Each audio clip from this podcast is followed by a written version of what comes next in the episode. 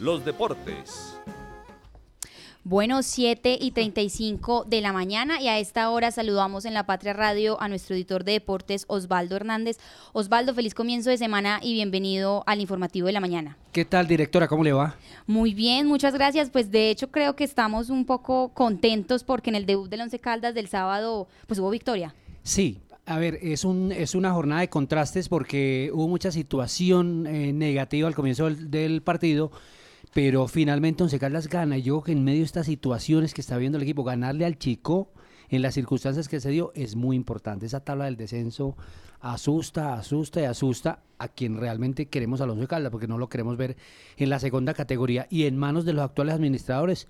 Peor, si existiese tercera categoría, seguramente también estaríamos corriendo riesgos. Pero una fiesta con unas 8 mil personas aproximadamente reiteramos, empezó con muchos puntos negativos. ¿Cuáles? Por ejemplo, las protestas externas e internas de la, eh, los reclamos por la Liga Femenina.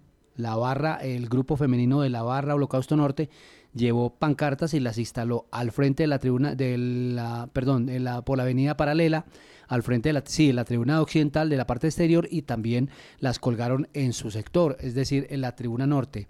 También las, las, eh, los, la gente comprando boletería, seis puntos de, de tuboleta.com, pero muy lento el proceso, muy lento el proceso.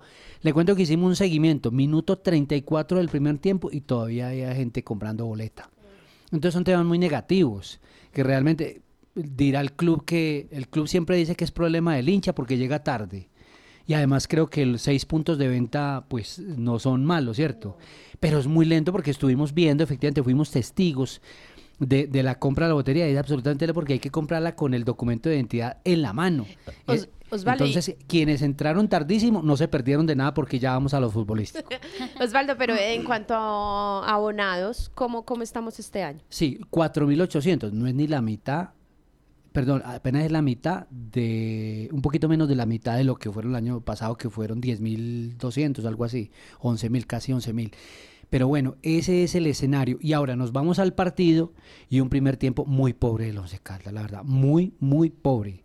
El Chico le perdonó la vida y Chico tuvo con que asegurar el partido el primer tiempo. Pero Once Caldas hace una jugada muy bonita, muy colectiva, finalizando el primer tiempo, Santiago Mera lo pone 1-1 y después, empezando el segundo tiempo, Once Caldas apretadito después de la expulsión de Iván Rojas, se mete en su zona, espera y encuentra un contragolpe, lo que se llamaba hoy contra, lo que se llamaba antes contragolpe, que hoy una transición, es decir, una salida rápida y con Billy Arce, con Dairo Moreno, pues marcó el 2-1 y a partir de allí defendió el resultado. Y creo que eso es válido también en el fútbol, que ya vimos un campeón de América aquí con Luis Fernando Montoya defendiendo el resultado y ganando el título continental.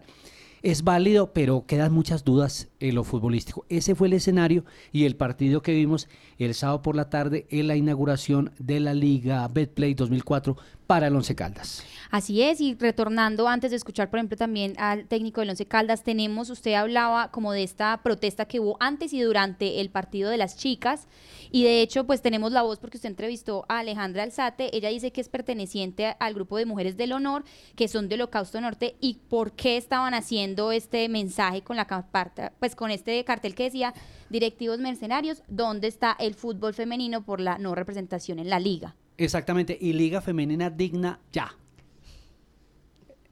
Escuchemos a nuestra invitada. Mujeres del honor, hinchas del Once Caldas, todas integrantes Holocausto. Sí, ¿por qué la pancarta? ¿Por qué la protesta? Eh, porque la pancarta dice directivos mercenarios. Porque desde hace cuatro años Caldas no tiene una representación femenina en la liga colombiana. Eh, siempre ilusionan a las chicas con sus falsas promesas de que siempre van a participar. Desde la pandemia las han sacado arbitrariamente y este año nos eh, vendieron la idea de que el equipo femenino iba a estar en la, en la liga de este año y justamente hace dos días, sorpresivamente para todos, incluso para las mismas chicas, el equipo de Caldas no estaba ahí. Entonces para nosotros y más para las jugadoras que con sus ilusiones y sus eh, expectativas de ser profesionales eh, no estaban ahí, están jugando con nosotros, con, nuestra, con la hinchada, con la ilusión, con el sentimiento y sobre todo pues con las promesas de unas buenas profesionales.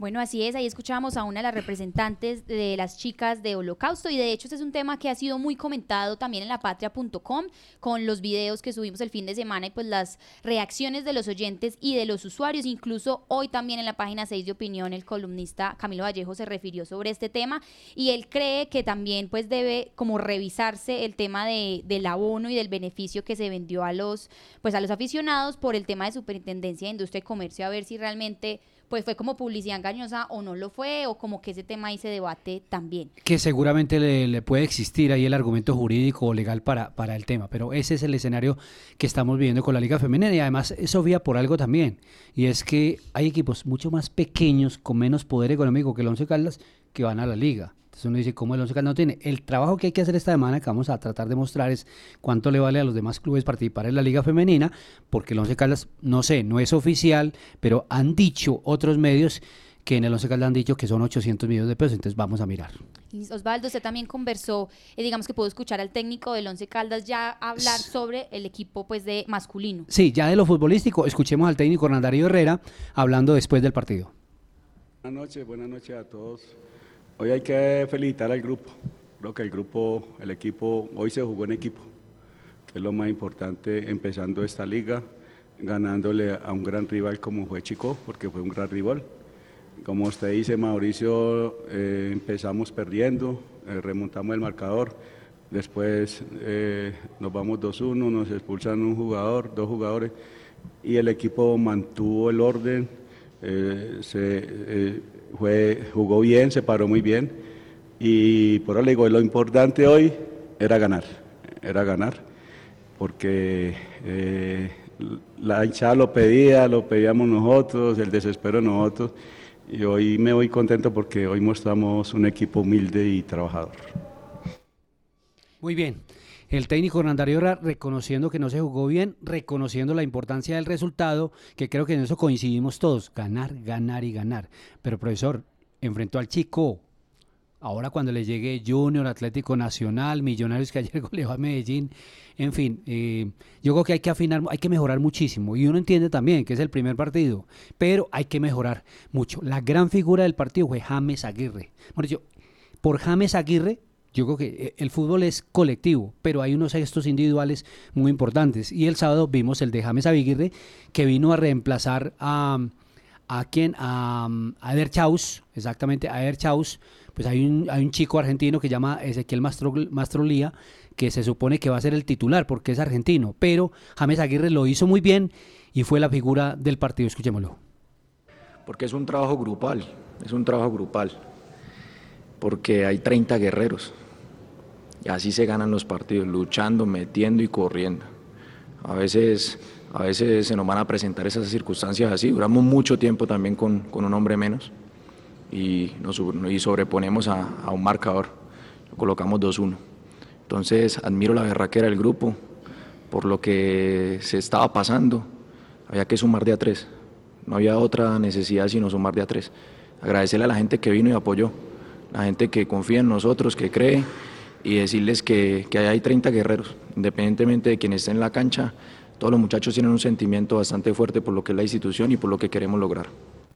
Pues esperemos porque eh, con ese discurso es que necesitamos jugadores aquí en Manizales. Con alguna manera no necesitamos sentido de pertenencia que quiera la pero sí con profesionalismo. Once Caldas, eh, Sofía y Oyentes eh, continuará su periplo por la liga el próximo jueves a las 8 y 20 de la noche visitando a Águilas Doradas. Reiteramos, este equipo está jugando en Itagüí, se fue a jugar a Itagüí, ya no es Río Negro, sino Itagüí. Es uno de los líos que tiene el fútbol colombiano porque hoy se llaman de una manera, mañana se llaman de otro y juegan en un estadio y pasado mañana en otro. Entonces, esa es la falta de identidad de nuestro fútbol. Pero Once Caldas, que hasta el momento juega en Manizales, jugará el próximo jueves 8 y 20 de la noche frente a Águilas Doradas. Osvaldo, así es, estamos muy pendientes también de este partido y de cómo le sigue yendo al Once Caldas y si hay o no más propuestas. Ya para cerrar nuestra sección de deportes, ¿tenemos algún dato de cierre? Sí, datico de cierre. La pobre presentación de Colombia en su primera salida en el preolímpico, Campeonato Suramericano, Suramericano Sub-23. Este torneo da dos cupos a los Juegos Olímpicos y Colombia perdió 3-0 con Ecuador y jugando muy mal. Ese es el problema. Usted puede perder, pero si de alguna manera futbolísticamente muestra algo, pues es la, ilusión de mejorar, pero eh, vi los medios nacionales muy pesimistas porque la selección jugó muy mal. Esperemos que el próximo viernes que Colombia juega a las, eh, perdón, sí, a las 6 de la tarde frente a Brasil, tocó Brasil, esperemos que saque un buen resultado. Bueno, y con esto concluimos nuestras noticias deportivas. Igual estamos muy atentos a toda la información y más reacciones de nuestros oyentes.